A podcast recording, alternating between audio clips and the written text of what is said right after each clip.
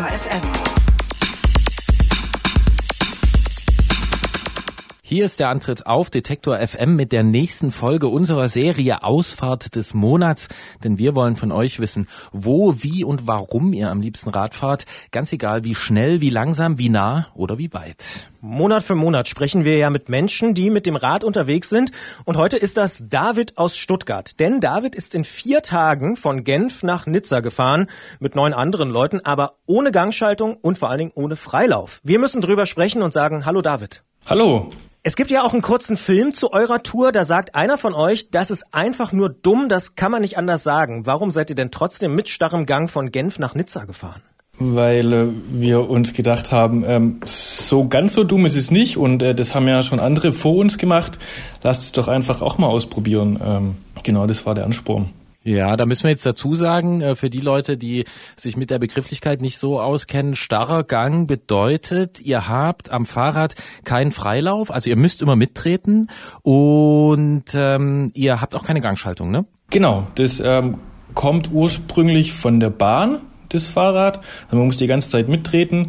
Ähm, und da war eben die Herausforderung, einmal berghoch, sich vorher zu überlegen, wie steil wird die Sache denn und welchen Gang kann ich da hochtreten, dass ich den gerade noch schaffe von der Kraft her, aber auch nicht irgendwie zu niedrig von der Trittfrequenz bin, um auch irgendwann mal oben anzukommen. Ja, und es ist ja dann auch eine zusätzliche Herausforderung, dass die Abfahrt sich ja auch ein bisschen äh, anders gestaltet. Über welche Pässe seid ihr denn gefahren und was war anstrengender, wenn man immer mittreten muss, bergauf oder bergab? Ähm, wir sind insgesamt über sechs Pässe gefahren. Das war am ersten Tag war der Col de la Madeleine, am zweiten Tag die Kombination aus dem Telegraph und dem Galipier.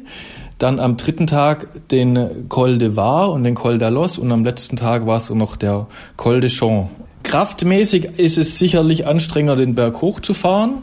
Berg runter zu fahren ist es mehr so ein, so ein mentales Ding, weil man eben nicht so, wie man das von einem normalen Fahrrad vielleicht kennt, einfach die Beine so ein bisschen locker mit äh, einfach nicht treten muss, sondern man muss einfach die ganze Zeit mit mittreten und da muss man vor allem in den Kurven bei höheren Geschwindigkeiten so ein bisschen aufpassen, dass man da nicht mit dem Pedal in der Kurve hängen bleibt oder aus der Kurve rausgetreten wird.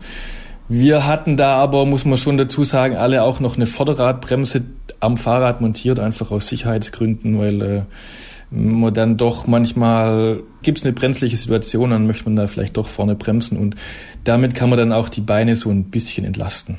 Jetzt bin ich endlich mal in der Situation bei Antritt, dass ich auch mal der Experte sein kann. Ich kenne diese Pässe, die ihr da angesprochen habt, sehr, sehr gut, weil ich fast jedes Jahr da auch selber mit dem Rennrad langfahre. Und in einem Jahr war ein Kumpel von mir dabei, der hatte auch eine starre Narbe. Ich sag mal so, der hat zwei Hinterräder gebraucht für die ganze Tour, weil er eben durch das Bremsen äh, sich da ordentlich was äh, kaputt gefahren hat. Wie war es bei euch materialmäßig? Wir hatten keinen einzigen Defekt, äh, nicht mal einen Platten. Kommt aber eben auch davon, dass wir eben jeder eine Vorderradbremse haben. Dadurch kann man gerade bergab den Hinterreifen schon extrem schonen im Vergleich zu, wenn man nur mit dem Hinterrad bremst. Und man muss auch dazu sagen, also wir hatten für bergab hatten wir ein ein zweites Ritzel am Hinterrad montiert. Also man, man, kann sich das so vorstellen, so ein Hinterrad von so einem Fixgear hat links und rechts eine Montagemöglichkeit von Ritzel und dann kann man oben am Pass das Hinterrad einfach kurz ausbauen, umdrehen und schaltet dann somit eigentlich in einen größeren Gang. Ähm, damit ist das Bergabtreten ein bisschen einfacher und äh, ja, wie gesagt, mit der Vorderradbremse bremst man wie bei einem normalen Fahrrad und damit einfach keinen einzigen Defekt gehabt. So kommt's raus, wir machen hier investigativen Journalismus. Ihr habt also so eine Art schwer und kompliziert zu bedienende Zweigang-Schaltung am Rad gehabt. Ähm, ich bin auch in der Situation, dass ich ein paar dieser Pässe kenne und äh, wenn ich solche, gerade solche Alpenpässe fahre, so eine großen Pässe, dann genieße ich persönlich die Abfahrt immer sehr. Also wirklich mich da klein zu machen, auch mal einen Geschwindigkeitsrekord aufzustellen, durch die Kurven zu gleiten, das hat für mich immer sowas von Tanzen und wenn das höre und auch nachdem ich den Film gesehen habe, frage ich mich, gibt's für euch was, was dieses Fahrgefühl aufwiegt? Weil das habt ihr ja nicht gehabt. Verstehst du, was ich meine? Also macht's das, äh, das Abfahren mit dem Sterngang irgendwie, gibt's da was Besseres dran? Es ist immer sehr schwierig, das, das zu erklären. Also ich habe das ganz oft Leuten zu erklären, was denn da dieses, die Faszination an diesem Fixgefahren ist. Aber man ist da viel mehr eins mit dem Fahrrad, ähm, weil man da mit der Kraft die ganze Zeit das kontrollieren muss. Und ich persönlich, mir hat das Bergabfahren sehr, sehr viel Spaß gemacht, Ähm, ich kann mir das vorstellen, wenn man dann einen freien Gang hat und dann noch mal schneller ist, macht es auch Spaß. Aber gerade wenn die Kurven noch relativ eng sind, in den oberen Teil von den Pässen und man da technisch um die Kurven fahren muss, für mich persönlich ist das fast besser als mit äh, einer Schaltung. Und was eher dann beim, beim Berg hochfahren vielleicht zu nennen wäre, ist einfach, man hört einfach das Fahrrad fast nicht, weil es gibt den Freilauf, dieses Freilaufgeräusch nicht. Und damit kann man die Natur meiner Meinung nach vielleicht noch besser in sich aufnehmen. Also man, man hat noch mehr Kontakt zur Natur. Das war da für mich so das Allerbeste eigentlich an der Tour. Jetzt sind wir auch wieder an einer Stelle, wo klar wird, warum Gerolf und ich das hier moderieren, weil bei mir ist es genau andersrum. Ich finde Abfahren fast schon langweilig. Äh, mir macht das überhaupt keinen Spaß oder überhaupt ist ein bisschen übertrieben, aber ich finde persönlich Bergauffahren ist viel, viel cooler. Mir macht das äh, deutlich mehr Spaß. Auch gerade übrigens dieses Freilaufgeräusch finde ich auch gut. Das kommt dann aber wiederum ja gerade bei der Abfahrt äh, auch zum Tragen. Ich finde das rein akustisch ziemlich geil. Aber was ich mich frage ist, was ist denn so für euch der schönste Moment oder für dich vor allen Dingen gewesen auf der Tour? War es dieses Hochfahren und ganz in der Natur sein? Sein oder war es vielleicht ein besonderer Moment oder auch das Radwechseln oben auf dem Gipfel? Also was, was ist so bei dir hängen geblieben? Gibt es so ein Bild im Kopf, was immer noch da ist? Ja, es gibt eigentlich zwei Bilder. Es war einmal den, den Galipier, das sieht man vielleicht auch im Video. Ich bin äh, da, der ganz am Schluss hochkommt und da wirklich total fertig oben ankommt. Ähm, ich habe da wirklich mit sehr viel Willenskraft es nur geschafft, da irgendwie den Berg hochzukommen. Ich war danach selber ein bisschen überrascht. Ähm, und dann oben alle anderen schon zu sehen, die auf einen warten, die einen da die letzten Meter anfeuern, einem da teilweise auch entgegengelaufen sind, das war so das eine Highlight, würde ich sagen.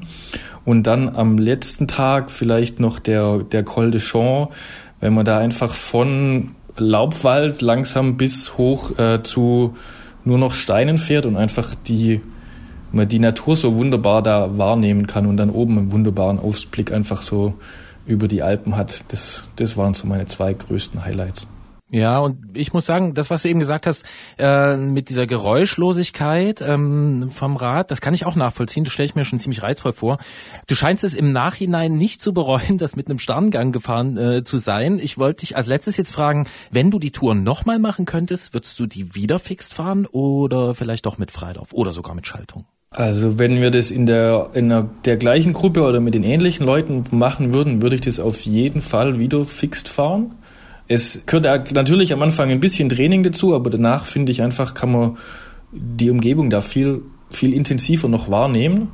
Ja, und man könnte die Tour auch durchaus noch um den einen oder anderen schönen Pass erweitern. Das ist in meinen Augen kein Problem mit starrem Gang und zwei schwierig zu wechselnden Gängen über die Alpen mit neun anderen Leuten. David hat das gemacht. David aus Stuttgart hat uns davon berichtet in der Ausfahrt des Monats.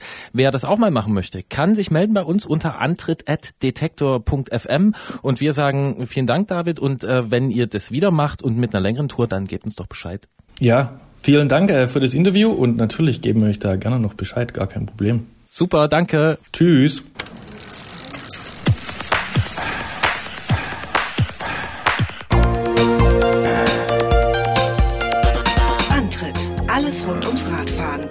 Detektor FM.